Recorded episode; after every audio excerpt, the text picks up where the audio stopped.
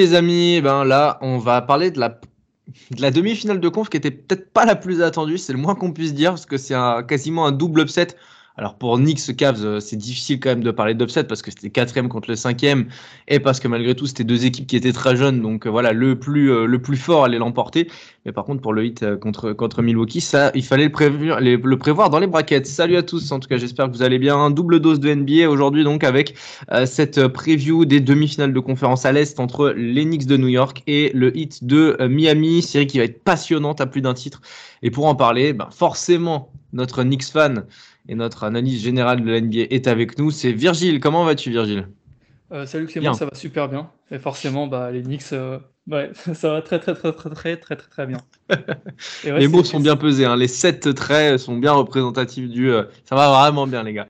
On est content en tout cas bah, pour les pour les Knicks, hein, voilà qui. Bah, ce que je te propose, que je vous propose vous auditeurs auditrices du, podcast, c'est de revenir un petit peu forcément sur la sur la série du premier tour, et puis ensuite de, de directement mettre le pied dans le plat parce qu'il y a pas mal de choses à dire, pas mal de, choses que l'on peut retenir de ce premier tour. Et ça va être passionnant parce que déjà, ce qu'on voit d'un point de vue statistique et même du point de vue de la pace, de ce qu'on peut voir dans les matchs, c'est que vraiment, Knicks, euh, ça va vraiment être une opposition de style. Pour commencer grossièrement à en parler, euh, ça va vraiment être passionnant, quoi.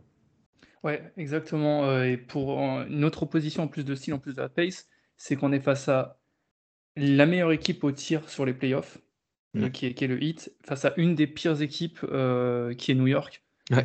Et euh, alors ça peut, ça peut s'expliquer par plein de trucs, mais, mais ouais, ça va être vraiment ultra intéressant.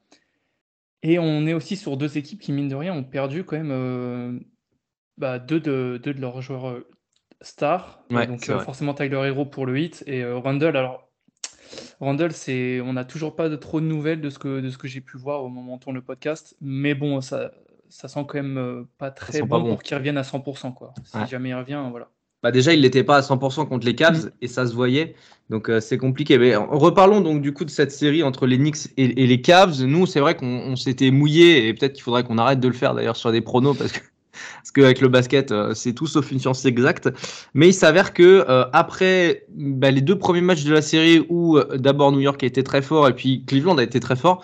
euh, ça a été quand même quasiment une série à sens unique à partir du moment où, où les Knicks sont appuyés sur la pace, c'est eux qui ont imposé leur rythme et c'est eux qui ont extrêmement bien défendu du poste 1 jusqu'au poste 5 avec l'intégration de Josh Hart dans le 5 de départ, etc. Et même d'ailleurs l'implication du franchise player Jalen Brunson en défense qui a bien muselé Garland malgré au game 4, je crois, un gros coup de chaud de Garland euh, euh, en tout début de deuxième mi-temps qui a permis aux Cavs de revenir un peu à flot.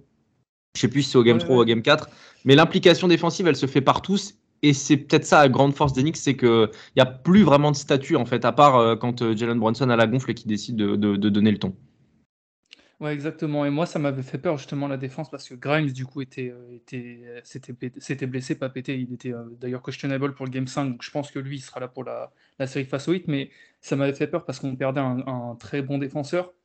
Et au final, l'équipe a bien réagi. On a pu voir aussi sur certaines séquences un peu Miles McBride Mm. qui a fait du super job. Alors, c'est vraiment sur des toutes petites séquences de 3-4 minutes euh, par match. Euh, même parfois, il le fait rentrer à 14 secondes de la fin quand euh, il y a une position pour l'adversaire et tout. Bon, ça, voilà, mais tant que ça marche. Mais, euh, mais ouais, vraiment, euh, en fait, c'est ça, c'est exactement ça, c'est que les Knicks ont réussi un peu à, à imposer ce qu'ils voulaient faire. Et au final, bah, les Cavs, et notamment JB Bickerstaff, et forcément individuellement les joueurs aussi, je pense notamment à Jarrett Allen, mais ils n'ont pas su répondre. C'est-à-dire qu'au Game 2, on s'est dit, ah, euh, quand les Cavs reprennent et du coup font mettre la série à 1, on se dit, ah bon, bah là ça a été mieux, euh, Robinson a été moins, euh, moins dominant, ils ont peut-être trouvé une solution, et en fait on s'est juste rendu compte que c'était bah, juste un match gagné comme ça sur une série qui, qui, au final allait, allait être vraiment à sens unique. Quoi. Ce qui est, ce qui est ouf, c'est que dès le game 3 ou le 4, je sais, enfin dès dès le game 3, ils sont vachement adaptés sur le pick and roll des Cavs. On en avait parlé dans la, dans la preview, l'importance de ce, de ce jeu à 3 entre euh, le meneur ou l'arrière, hein, Mitchell ou Garland, le premier pic qui emmène euh, le jeu à deux avec le high-low entre Mobley et Allen, ce qui était une des grosses forces des Cavs dans la saison régulière. Ils ont très bien bloqué ça, les Knicks, en euh, faisant le choix de ne pas dropper, tu vois, sur le défenseur du, du poseur d'écran et de faire une espèce de trappe très rapide sur le, sur le poste 1 ou 2, ce qui empêchait la relation entre le 1 et le 5 et ce qui de fait ensuite empêchait la relation entre le 5 et le 4. Enfin, vous aurez compris le, le process. Et, euh, et c'est ouf de se dire que ce simple, cette simple adaptation défensive, qui n'est pas de l'ordre du génie non plus, elle a quand même posé énormément de problèmes parce que comme tu as les deux ailiers après qui prenaient pas le parti, enfin qui n'avaient plus besoin d'aller en aide parce que la relation 5-4 elle était coupée, ça leur permettait de rester sur les ailiers et du coup tout transfert de balle était hyper compliqué. il fallait que Garland soit hyper talentueux balle en main euh, et que Mitchell aussi, ce qu'il n'a pas réussi à faire d'ailleurs, euh, réussisse à, à, faire pour, euh, bah, pour faire les bons choix en fait. Moi, je sais pas, ça m'a vraiment choqué ces phases de petits, ces, petites phases de jeu là, très répétitives et qui pourtant sont quasiment déroulées de la même manière à chaque fois. Mais je pense que c'est vraiment quelque chose euh, sur lequel on doit insister, c'est que les Knicks ont vraiment jamais laissé les, les Cavs se mettre à l'aise. Mm. Euh, même euh, alors pourtant, euh, notamment Game 5, euh, il y a Caris Levert qui a un bon passage et Ouais. ça nous empêche de creuser l'écart et où on se dit bon là ça, ça pue quand même un peu. En plus Randall vient de se blesser alors qu'il faisait le meilleur match de sa de la série. ouais. Je pense même d'ailleurs que même malgré sa blessure, c'est sûrement le meilleur match de sa série. Et mais au final, ouais, toujours euh, de l'intensité, de la dureté et, euh, et Mitchell Robinson aussi. Je pense que ça faut, faut en parler, mais enfin vraiment il a il a détruit euh, détruit Jarrett Allen. Je pense que Il fallait prévoir coup, ça. ouais, voilà, ça fallait vraiment le prévoir. Et en même temps, quand on regarde, c'est vrai que finalement, quand on les voit à côté, il y a quand même une grosse différence physique en fait entre les deux, qui moi m'a pas sauté aux yeux à, à vrai dire au, au début du, du match-up, même si forcément Robinson, on sait c'est un, c'est un, un mec assez très très costaud, mais je, je pensais pas que la dimension physique allait autant jouer pour lui quoi. Et, et même Artestein d'ailleurs, on peut en Ouais. parler en sortie de banc. Euh, Artestein, très très bon boulot aussi. D'ailleurs, je, euh, je crois que c'est un des meilleurs net rating sur la, sur la série pour les Knicks, Artestein. Mais ouais, euh, très très bon boulot. Et peut-être aussi parler du banc, du coup, vu que j'ai évoqué Artestein. Ouais, moi ju- juste un mot quand même de, de, Mitchell Robinson. Ce qui était difficile à prévoir, c'était euh, l'implication dans, dans sa manière d'être concentré, parce qu'on sait que Mitchell Robinson, son, son- un de ses principaux problèmes, c'est que bah, il mord aux feintes, il fait des fautes, et du coup il se, il se sacrifie en fait, euh, enfin il sacrifie son temps de jeu euh, au, profit de, enfin à, à cause de son facteur faute et de son facteur euh, bah, du coup dégradant parce qu'il peut pas jouer trop longtemps. Là, il joue 30 minutes par match quasiment, il a 20, 28 minutes par match ce qui est quand même beaucoup pour lui. Et on voit que, eh ben, euh, forcément, comme il fait moins de fautes, il est plus présent au rebond. Il prend 11 rebonds offensifs. C'est monumental hein, sur, un, sur, un, sur un match 5 de, de, de playoff, même si c'est le premier tour. Il contre énormément. Je crois qu'il est à quoi? Il est à 2 contre par match, 2 contre 2. C'est énorme aussi. Euh, c'est deux fois moins qu'Anthony Davis, mais Davis au contre sur la série contre Memphis, il est, c'est un cheat code. Et en fait, quand tu te rends compte que tu as un pivot qui, dans la constance, eh ben, il arrive à répondre présent. Je pense que ça a un peu surpris tout le monde et, euh, et, et, euh, c'est presque. Comment dire ça, dit presque des choses de la mentalité aussi. Quand tu vois que Jarrett Allen, en fait, et Van Mobley, bah, ils ont du mal à être, euh, à être bouncés comme ça dans des, dans des phases de playoff. Tu vois, ils étaient un peu dans leur zone de confort peut-être pendant la, la régulière, ils étaient dans la, dans la bonne wave. Là, en fait, Mitchell Robinson, il a juste plus eu la dalle que les autres et ça lui a empêché de faire des conneries. Et toi, en tant que fan d'Enix, ça a bien dû te faire plaisir aussi de l'avoir euh, dans la longueur, Mitchell Robinson. Ouais, forcément. Et en plus, euh, une chose dont on ne parle pas assez, c'est euh, l'impact à chaque fois. Les petits, alors, les, ça fait partie du jeu sur ton playoff, mais les petits coups qu'il met, les trucs comme ça, Ouais. ça doit être fatigant à la longue. Et encore une fois, ton, quand Jarrett Allen, il est peut-être heureux de voir sortir euh, Mitchell Robinson, c'est pour voir entrer Artestein, qui lui aussi, peut-être un peu moins physique, mais ultra costaud. Enfin, peut-être un peu moins, comment dire, explosif physiquement que Mitchell Robinson. Bah oui, c'est sûr. mais Ouais. ultra costaud. Enfin voilà, et puis Robinson aussi, il y a beaucoup de rebonds offensifs, tu l'as dit, mais même j'ai l'impression que sur chaque action, même quand il n'a pas le rebond, il est là pour mettre ses mains, pour faire chier Jarrett Allen et tout. Et psychologiquement, c'est tellement usant, c'est tellement usant. Et euh, Mobley en a parlé aussi, euh, quand il, il y a eu des petits passages aussi au poste 5 et où en fait on se rend compte qu'il n'est pas encore assez costaud, Mobley. Ah, bah non. Un, Ouais. un super bon défenseur d'ailleurs qui a fait du bon boulot sur Randall. Ouais. Euh, là, on se rend compte que la dimension physique. Et en plus, tu rajoutes à ça le fait que bah, quand il y a eu des situations euh, de, switch ou des choses comme ça, même Hart, même euh, bah, tous les autres défenseurs aussi, grosse intensité. Et du coup, c'est un match, tu as une série où les Cavs, ils respirent pas en fait. Mm. Complètement. Mais tu voulais, tu voulais parler du banc, on va, va peut-être parler un mot des Cavs après quand même, mais, euh, mais le banc a, été, a été bon. Alors, un mec comme Emmanuel Quickler, moi j'avoue, j'ai pas beaucoup d'affection pour ce genre de joueur-là. Lui, euh, en soi, je, je, il m'a rien fait, hein. mais euh, ce genre de poste 1 qui shoot très vite, euh, qui, qui, met de la pace, mais qui sur jeu placé est pas très bon, et qui en défense est quand même un, minimum problématique, même si ça, ça, ça slide bien dans les écrans. il a quand même fait, je crois qu'il fait deux très bons matchs sur la série de, de 5 matchs, ce qui est quand même bien, ce qui est quand même très bien même. Obi Topin, bah, malgré tout, quand il sort du banc sur le Game 5 à la place de, de Randall, il est pas si mauvais que ça, en fait, Pépère. Et, euh, et, quand tu ajoutes à ça bah, tous ces apports du banc, alors avec des rotations très serrées, hein, on connaît Tom Thibodeau, mais quand, tu as une rotation à 8, c'est quand même cool d'avoir au moins euh, deux joueurs sur trois, enfin trois même avec un Hartenstein, dans des rôles très différents, qui vont t'apporter beaucoup de choses dans un capital de minutes assez serré. T'en parleras mieux que moi, mais, euh, c'était hyper positif les trois entrées à chaque fois. Ouais, exactement. Et d'ailleurs, Topin, pour appuyer ce que tu dis sur le Game 5, il joue la totalité du, du, euh, troisième carton. Et euh, d'ailleurs, j'avais fait la, la réflexion, j'avais eu peur, moi, qui joue en plus, du coup, beaucoup du quatrième quart, mais au final, on a joué dans un, on va dire, un, un small ball. Mais euh, mais ouais, c'est ultra important ça. Moi, je suis peut-être un peu moins surpris, et euh, peut-être parce que c'est aussi l'affection qui parle pour Quickley. Mmh euh, moi, défensivement, je le, je le, trouve quand même. Je trouve qu'il y a, il y a au moins il, il y a de l'intensité, voilà, c'est ça. Il taffe, ouais. Mais, mais en tout cas, oui, après, euh, Obi Topin, je pensais pas qu'il allait donner d'autant bonnes minutes, enfin d'aussi bonnes minutes, pardon. Et ouais, bah, on, Hartenstein en a parlé, Quickley aussi qui a, qui a des coups de cheveux, ça c'est toujours utile. Et puis euh, Hart, qui d'habitude sortait du banc, sur les deux premiers matchs, il sort du banc, et lui, c'est un des. Enfin, pareil, c'est incroyable. Donc, si on, on, retire la blessure de, de, Grimes, il y a quand même le banc Hart, euh, Artestein, euh, Quickley et Topin, du coup, que tu as évoqué, qui est vraiment un banc pour le coup élite, je pense. Mm. Euh, et ça, c'est ultra important quand on regarde notamment sur la série le, le banc des Cavs. Ah, il est dramatique. Euh, ouais, il est dramatique. C'est Osman, il n'a pas existé. Euh, bah, y a, à part Caris Levert par séquence, mais c'est un joueur qui prend quand même pas mal de tirs et qui possède le ballon.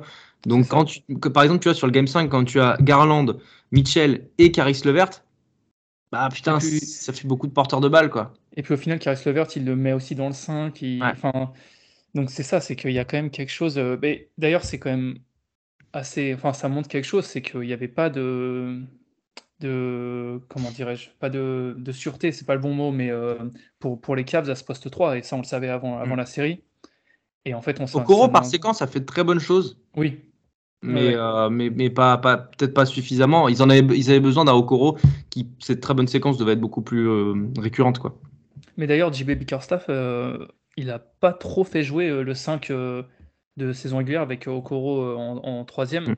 enfin en poste 3 pardon mmh. il n'a pas tant fait jouer que ça il y a un match où Okoro d'ailleurs joue 3 minutes. Curieux.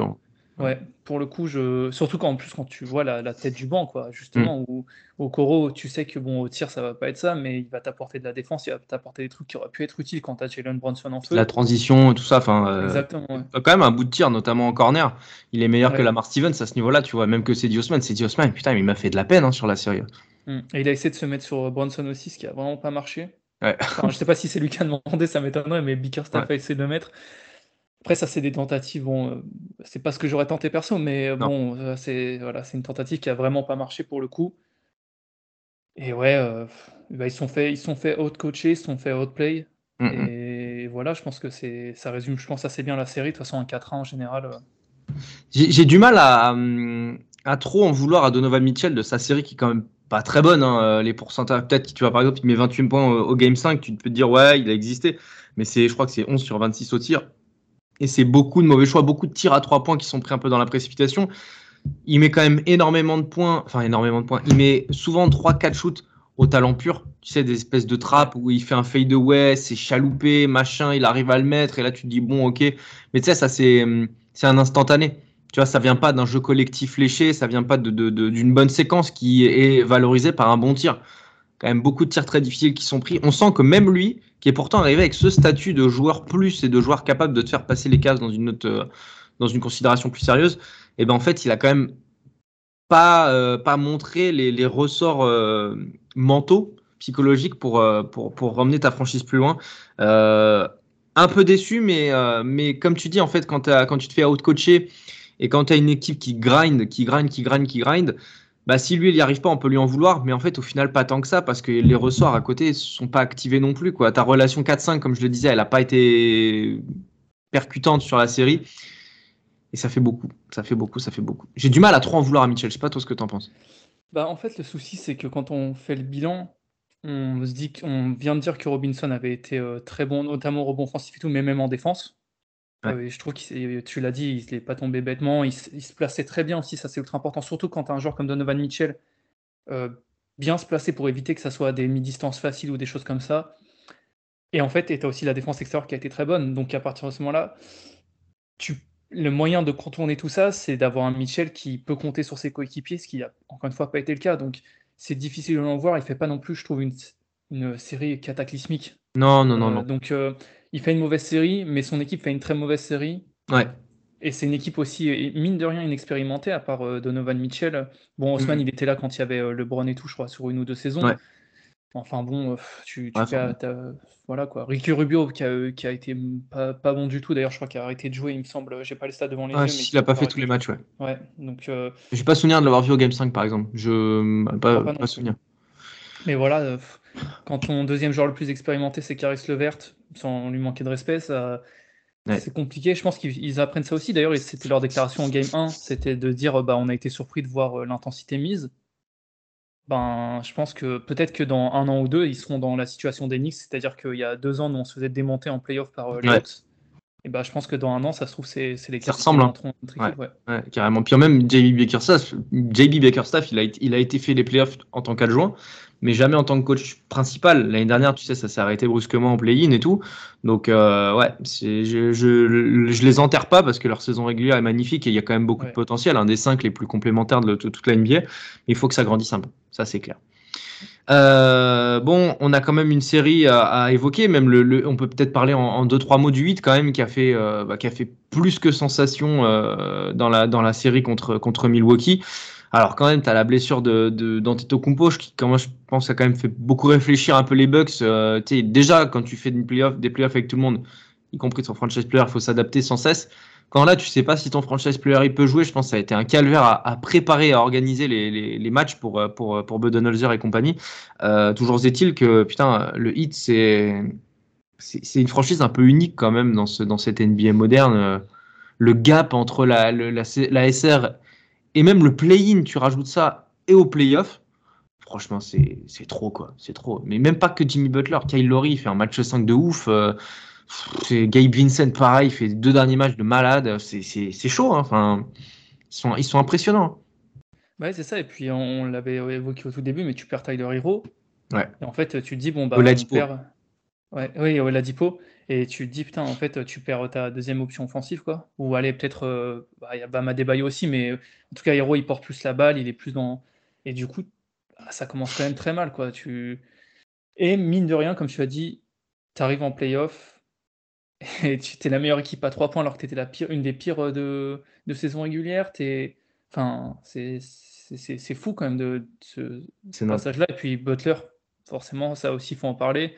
Limite, c'est limite si on pourrait résumer la, la série à ça, quoi. C'est qu'en fait, euh, ah bah. le, meilleur, le meilleur joueur de la série, ça a été Jimmy Butler, et largement. Et le meilleur joueur de, des playoffs, c'est Jimmy Butler. Bah, depuis le début des playoffs, toute franchise confondue, c'est Butler le meilleur. Ouais, largement. qui est-ce que tu ressors à part lui? Euh, tu vois, c'est limite je, me, je, limite, je me pose la question parce que euh, les séries qui sont encore en cours, AD fait un match sur deux et, et Jamorant est très bon, mais il est blessé aussi. Euh, LeBron, c'est parfois compliqué. Euh, il, y a, Booker, moi que j'avais, parce que j'avais aussi réfléchi à la question, Booker qui est très bon, mais Booker, voilà, qui est dans, dans, une série où il est annoncé favori. Hmm. Donc euh, il, y a, ça aussi pour Butler, quoi. C'est abusé, putain. C'est abusé, c'est abusé. Bah, comme tu dis, c'est vrai qu'il n'y a pas, au final, c'est pas qu'il n'y a pas grand chose à dire, c'est que bah, c'est tout rentre, quoi. 52% au tir, 45% à 3 points sur un volume énorme, hein. 34, points, 34 tirs par, par match, tu en mets 45% bah, tu rentres dans la tête de ton adversaire, quoi. À un moment donné, euh, tu es contesté, t'es pas contesté, ça rentre. Qu'est-ce que tu veux faire? Duncan Robinson, il est à 4 tirs à 3 points pris par match, il en met 3 en moyenne. Oui, c'est ça. C'est n'importe quoi. Une renaissance un peu pour lui, hein, parce que. Ah bah là, c'est pas, c'est pas, c'est un événement là, c'est pas une renaissance, c'est. Là, c'est le couronnement d'un roi, quoi. Je veux dire, c'est je connais pas de, de, de, de, de, de gars qui a 75% au tir à 3 points sur une série, même de 4 matchs. Il a joué les 5 matchs, il a joué 21 minutes. Euh, bah, il peut pas jouer beaucoup plus parce que défensivement, bah, c'est un plot, mais par la force des choses, 74% à 3 points, c'est n'importe quoi. C'est même pas. Je, regarderai euh, peut-être euh, historiquement si, si, si, ça peut se retrouver, mais tout peut se retrouver en termes statistiques en, termes statistiques en NBA, mais je sais pas si tu as quelqu'un qui a déjà fait ça dans l'histoire, tu vois. Tu mets 3 tirs sur 4 à 3 points sur une série. C'est n'importe quoi. N'importe quoi. Mais c'est pas, il n'y a pas que lui. Tu vois, Caleb Martin, il a 44%. Ladipo, bon, tu vois, Gabe Vincent, il a 43% sur un volume de tir qui est énorme. Hein. il en prend quasiment 7. Jimmy Butler, 45%. Max Truss, 42%. Alors que lui, c'est pareil, il a miséré toute la saison. Euh, Kevin Love, 44%. Enfin, c'est n'importe quoi. T'as pas un mec sous les 40%. À part Kyle Lowry, il a 36. C'est pas si dégueulasse que ça. Ils sont tous au-dessus de 40%. C'est n'importe quoi. C'est un cheat code. Je, je, ne comprends pas. Euh, on passe, on passe peut-être à la, à la, série directement, parce que c'est vrai qu'on a pas mal parlé d'Enix au final. Euh, la première chose moi, sur laquelle j'ai envie de te faire revenir, justement, c'est, on en a un peu parlé euh, avec l'Enix, c'est les, les, rotations, l'ouverture du banc. Euh, sur le premier tour, Tom Thibodeau, il a ouvert le banc à, trois personnes, grosso modo, hein, Obitopin, Artenstein et euh, Quickley, tout en laissant quelques toutes petites minutes, mais vraiment toutes petites minutes à Miles McBride et un peu plus à Quentin Grimes quand il reviendra. Donc ça fait une rotation à 9 maximum.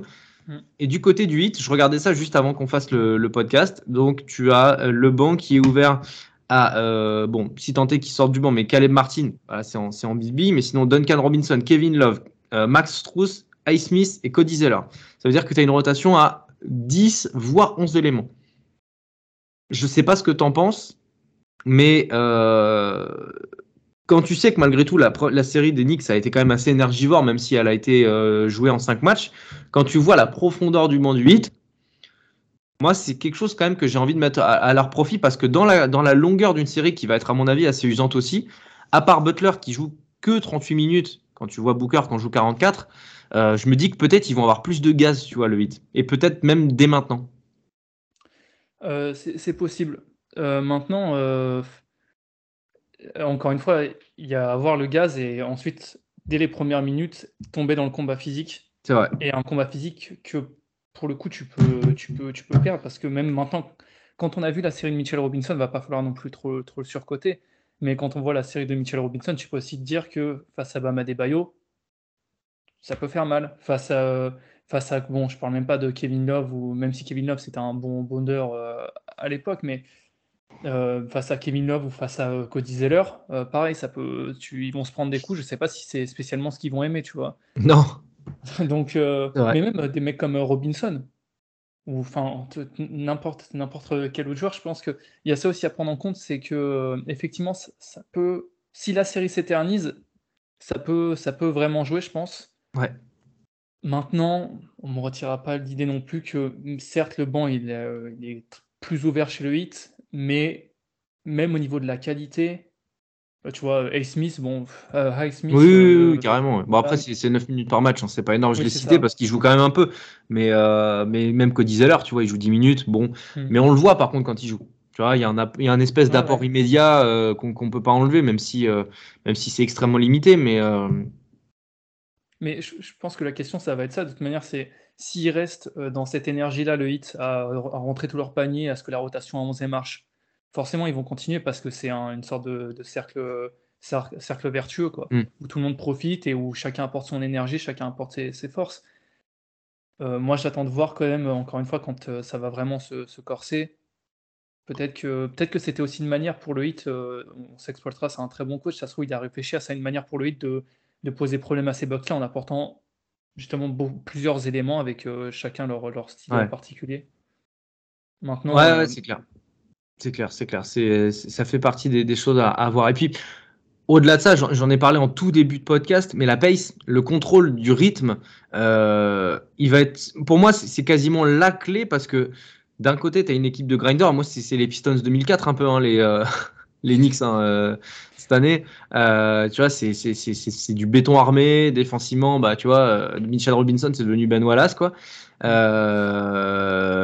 le, Randall est, pas là pour faire le shit, mais dans l'idée, tu vois, moi j'aime bien faire cette petite comparaison qui est, qui est un peu audacieuse, hein, parce que parce que, parce que voilà, mais, euh, mais dans, le, dans le rythme et dans la dureté, ils me font penser un peu aux Pistons 2004. Voilà, par la force des choses. Euh, est-ce que les Knicks vont réussir à maintenir ce rythme et à imposer leur rythme contre, euh, contre Miami? On rappelle que les deux premiers matchs sont Madison Square Garden, donc ça va les aider en ça. Mm. Mais d'autre côté, tu as lui qui joue très vite, qui shoot vite, qui prend vite des décisions et qui score 126 points par match. Ce qui est une attaque qui est ô combien supérieure à celle des Cavs dans, dans la configuration playoff. Qu'en est-il? Moi, je me pose vraiment la question et je te la pose aussi. Je te laisserai euh, voilà, digresser euh, là-dessus.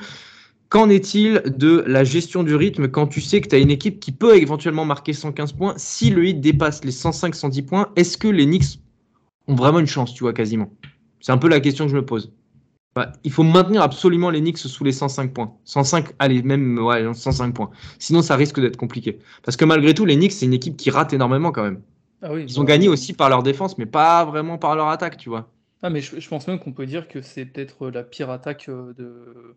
Enfin, après, le rebond offensif, c'est aussi compris dans l'attaque, donc c'est bien signifiant, ça fait partie du jeu, mais en tout cas, au niveau du tir, au niveau des choses comme ça, c'est sûrement la pire attaque, euh, je pense, euh, de, des, des, playoffs. Mais le fait, notamment, qu'il y ait Randall qui soit incertain, ou qui du coup aura peut-être moins de minutes, ça me fait moins m'inquiéter bizarrement pour les pour du coup la pace du 8 parce que on va sûrement du coup jouer, on a vu comme dans le quatrième carton, avec euh, peut-être un Josh Hart en gros en poste 4, euh, on va dire ça comme ça quoi. Et euh, ou parfois au Bitopin, peut-être qu'il va ça m'étonnerait qu'il le mette dans le 5 mais bon pourquoi pas en tout cas on aura du Topin et du Hart, ça va être comme ça. Mm-hmm. Et au final face à un hit qui joue pas avec un, secteur intérieur non plus de bah c'est pas Jarrett Allen Evan Mobley donc je pense que c'est limite bénéfique pour nous un peu d'avoir un Randall pour l'instant qui jouera moins ou qui ne jouera pas pour ce, cet aspect-là. Parce que mmh Randall, en plus, c'est pas, pas un très bon défenseur, c'est pas un défenseur intelligent. Et du coup, euh, notamment pour gérer des, équipes en, contre-attaque, c'est utile d'être intelligent, de savoir se placer, de savoir comment faire gagner du temps. Donc euh, là-dessus, je pense qu'on peut bénéficier de ça. Après, encore une fois, c'est si le hit continue à, shooter à 45%, c'est qu'ils vont imposer leur rythme. Mmh. C'est ça aussi la vérité, c'est qu'au final, le basket, c'est ça. Hein. C'est que si tu prends 5-3 points d'un filet, euh, bah, euh, au bout d'un moment, tu vas être, euh, tu, vas être pris. Quoi. et puis en plus, tu vois, on pourrait dire, on pourrait mettre ça sous l'aspect de la mauvaise défense extérieure des, des, Bucks, mais non, en fait, parce que Grayson Allen, c'est un dur au mal. Drew Holiday, c'est quand même un des meilleurs défenseurs extérieurs de la NBA. Pat Connaughton, c'est pareil, c'est un chieur, tu vois. Enfin, à réussir à faire 45% contre la quatrième défense de la NBA c'est n'importe quoi, encore une fois, mais je, ne cesse de le dire. Et malgré tout, tu pourrais dire, tu vois, ouais, mais Jalen Brunson, il a mis beaucoup d'intensité sur Garland, donc il va, il va, il va, il va empêcher de shooter, euh, je sais pas, un Kyle Lowry ou un, Butler. Euh, t'as Josh Hart qui est, le glue guy par excellence, t'as McBride et t'as euh, Quentin Grimes qui va revenir, ça va faire du bien. Ouais, mais en fait, parce que euh, qu'ont-ils de plus, fondamentalement, et vraiment de manière significative, qu'ont-ils de plus que les joueurs que j'ai cités des Bucks, tu vois, à l'instant? C'est que là, en fait, tu as une équipe qui est en feu, c'est compliqué à gérer.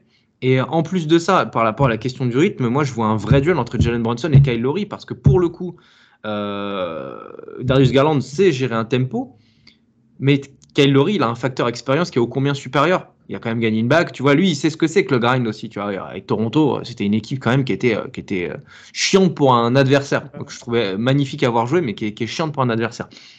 Et quand tu vas voir ce duel de la montée de balle entre Brunson et, Kyle Lowry, je me dis, c'est pas évident que Jalen Brunson le gagne celui-là, parce que Kyle Lowry revient bien en attaque. Et il a retrouvé, il a retrouvé quelque chose quand même. Il n'y a pas que lui qui monte le ballon. Hein. Il y a Caleb Martin, il y a Jimmy Butler et tout. Jimmy Butler, c'est sûr, lui, ça va être du demi-terrain de toute façon. Il va monter la balle à deux à l'heure et tout. Donc la question se posera pas. Mais quand c'est Gabe Vincent, il est capable de, de pull-up en transition, donc il est capable de monter vite la balle. Caleb Martin, lui, c'est pour de la transition aussi tu vois, il y, a plusieurs cordes, tu vois, à leur arc euh, pour euh, la possibilité de jouer, de jouer lentement, de jouer vite, d'être dans une alternance rapidité-lenteur. Enfin, c'est. Oh pour, pour Brunson, je pense que ça va être un enfer, ça. Ouais, bah après, c'est. C'est toujours, c'est ça aussi le problème de cette série, c'est que euh, vu qu'on n'attendait pas ces deux équipes-là comme ça, en tout cas de cette manière-là, il y a toujours la question de est-ce qu'on va avoir le droit à la même chose en demi-finale de conférence euh, euh, enfin la même chose à laquelle on a assisté euh, du coup lors du premier tour. Mm. Et ça, mine de rien, bah, on aura la réponse qu'après quelques matchs, même pour après 2-3 matchs, quoi, voilà, tout simplement. Et, et c'est ça, parce qu'on peut tomber finalement sur l'équipe du 8 de la saison régulière. et on se rend compte que l'équipe a été en sur-régime. Ça peut être le cas pour le Heat. En fait, c'est ça. La, la, chose positive, je pense, côté Knicks, c'est que j'ai pas l'impression qu'on a été en sur-régime. En tout cas, pas en sur-régime complet. Alors que les Knicks Oui, les ouais. Knicks, j'ai pas l'impression qu'on a été en sur-régime complet. Alors, peut-être que si on refait la série, ça se trouve, Robinson euh, démontrera pas comme ça Allen. Ça se trouve, euh, Bronson sera pas aussi fort. Euh, Donovan Mitchell sera peut-être meilleur. Mais fondamentalement, on a vu du très bon Knicks, mais on a vu du Knicks. Le Heat, on n'a pas vu du hit de ce qu'on a vu de la saison régulière. Ouais, on a vrai. vu une ouais, complètement différente. Et c'est là où je pense qu'il y a un... le point de bascule va se faire, c'est savoir à quel point le, le hit a vraiment ce niveau-là. Et puis aussi, on peut on peut peut-être espérer que les Knicks shootent mieux, parce qu'on est une des pires attaques. On était on n'était pas une des pires attaques de, de la ligue, en, en, tout cas pas à ce niveau-là. C'est vrai. Mm -hmm. Là, on shoot, on a, on a 28% à 3 points quand même. Enfin, c'est ouais. catac cataclysmique. Quoi. Je crois que j'ai même les stats dans, dans le corner, j'avais noté. Euh, on, est la on est la quatrième équipe qui tente le plus de tirs dans le corner à 3 points. Et sur les playoffs, on est la quatorzième équipe au pourcentage, avec 27% à 3 points dans le corner. Enfin, c'est. En gros, tu marques pas, mais tu continues de le faire. quoi. Exactement. Et le hit, c'est tout l'inverse. Ils sont 12e en nombre de tentatives, mais ils sont deuxième en pourcentage avec 51% dans le corner. Ça, c'est très relou quand tu sais que le hit, c'est une équipe qui passe beaucoup plus le ballon que les Knicks en plus. Les Knicks, Exactement. malgré tout, ce qui fait que c'est une équipe moche au tir dans les playoffs, c'est que c'est quand même beaucoup d'ISO, mais c'est du Thibodeau game, hein, pour le coup, il n'y a pas de surprise. Mais Brunson, euh, là où il va falloir qu'il soit intelligent aussi, et on l'a malheureusement vu par séquence, c'est que des fois, il va prendre 5 shoots de suite, dont 3 qui sont pas bons. Alors, il va en mettre 2, hein, c'est très bien. Mais tu vois, c'est une équipe peut-être qui manque d'alternance, qui va jouer un peu sur du pic, et parfois même pas, tu vois parce qu'on mise sur le, le, handle et sur l'espèce le, de jeu bully de, de Brunson qui est, même capable de faire du, euh, du, post-up, tu vois. Enfin, il est hallucinant, genre, je enfin, l'adore, mais bon, tout le monde le sait maintenant. Mais euh, tu as beaucoup de jeux arrêtés et d'attaque et une passe, mais du jeu arrêté, tu vois, ça manque un peu de liant, tout ça, Onyx. Et ça, leur ferait du bien d'aller chercher quelques points faciles sur juste deux trois systèmes, tu vois, qui te permettent des, systèmes adaptés au jeu de 8 qui te permettent de, trouver ces points faciles. Parce que malgré tout, au, au 8, tu quand même, même si ça s'est pas trop vu contre, contre les Bucks, tu as quand même beaucoup de bons défenseurs. Tu vois. Et tu pas un Yanis qui est, à moitié imprenable, euh, sauf pour Adebayo, qui au final est un peu le, prototype de défenseur parfait pour contrer avec de grosses guillemets Yanis. Au Knicks, au final, surtout si tu pas Randall d'ailleurs, les, les morphotypes, tu vois, ils, sont, ils correspondent au 8. Ouais. Donc, euh, je sais pas. Je, je m'interroge. J'ai pas regardé les, les, confrontations directes en, en, en, saison régulière. Bon, là, ça a moins de sens parce que, comme on disait, le hit, c'est pas le hit de SR et tout, mais. Ouais, mais euh... je, je, je, les avais regardés, moi, et c'était. Voilà, je l'ai ici. C'est 3-1 pour les Knicks. Ah, tu vois. Et euh, d'ailleurs, les Knicks sont toujours. Alors, encore une fois, c'est pas le même hit, mais euh, les Knicks, ils ont toujours été vainqueurs au rebond, sauf une fois où ils ont perdu euh, la bataille du rebond à deux rebonds près. Mais sinon, oui, toujours vainqueurs. C'est pas, pas énorme. Ouais. Et, et d'ailleurs, la fois où on perd la bataille du rebond, on gagne quand même le match. Voilà, j'avais noté okay. ça pour les confrontations. Mais sinon, oui, la chose aussi qu'on n'a pas évoquée et qui peut faire du bien au Knicks, c'est le retour d'RJ Barrett. Enfin, le retour. Oui, le retour oui, oui, t'as raison, je voulais en parler. Ouais. Et ça, pareil, pour le coup, ça peut peut-être apporter plus d'alternance, plus de, de, de, choses. Alors, il faut, faut, faut, voir hein, ce qu'on propose. Et j'ai aussi l'espoir, pour rebondir ce que, sur ce que tu as dit, que peut-être Thibodeau se soit rendu compte que là, shoot à 28%, c'était pas possible. Et que du coup, il y allait peut-être avoir quelques systèmes euh, mis en place. J'y crois moyen, mais pour le coup, Thibodeau m'a agréablement surpris, on va dire, sur, euh, sur, ouais. cette, euh, sur cette série-là. Alors, encore une fois, c'était face à JB Bickerstaff, là, ça va être contre Spolstra. Je pense que Spolstra est un meilleur coach, largement, mais ça veut pas dire que Thibodeau est un, est un mauvais coach. Donc, si, si tu as le matos. Tu connais en plus, hein euh, le, le, hit contre Chicago en, 2000, en 2012, euh, c'était contre, euh, contre Spolstra. Hein. Ouais, c'est vrai. Putain. Et ouais, bah voilà. Des coachs qui se connaissent bien. Et voilà, et du coup, Thibodeau, il a aussi son expérience, il a aussi son truc. En... Donc voilà, j'ai un peu, j'ai un peu d'espoir, un peu d'espoir là-dessus. Ouais. C'est vrai qu'RJ Barrett, en plus, c'est typiquement le, le, joueur qui, euh, tu vois, en termes de possession de balle euh, contre les Cavs, c'était pas énorme, mais il était efficace. C'est vraiment, c'était réception, euh, profiter d'une intervalle, parce que souvent il avait le ballon un peu en bout de chaîne et tout. Ouais. Et puis il avait, il avait la place pour attaquer, parce qu'en plus il a le jeu de feinte qui lui permet de continuer d'avoir de l'avance. Et ça, c'est vachement bien. Par contre, moi je me dis, le hit, au final, ils ont peut-être les ressources pour, euh, pour le gêner avec euh, Caleb Martin ou avec d'autres joueurs. Mais pour le coup, comme ils vont focaliser leur attention sûrement sur, euh, sur Mitchell Robinson et sur, euh, sur Brunson, dans cet effacement-là, si RJ Barrett continue à être bon et à progresser comme il le fait, parce que vraiment c'était progressif les matchs. Un hein. premier match mm. n'était pas terrible, le deuxième bof, et après bam, bam, bam, bam, il a, il a vraiment joué le facteur plus.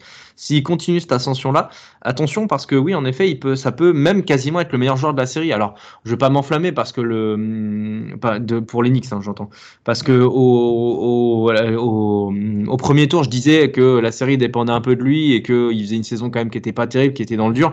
Je veux pas passer de, de rien à tout en, en une série et tout, mais tu vois, en joueur efficace avec une possession de balle légère, il peut faire très mal. Parce que ce genre de joueur-là, tu sais, qui possède pas beaucoup de ballons, mais qui te fait chier, euh, c'est dur pour une défense de s'adapter parce que tu peux pas doubler, ça sert à rien parce qu'il a pas le ballon. Enfin, tu vois, c'est c'est compliqué.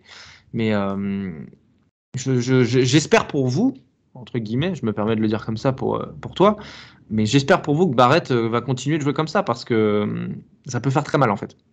Surtout une équipe comme lui. Et en plus, il a, il a la confiance maintenant. C'est ça aussi, il faut, faut pas oublier.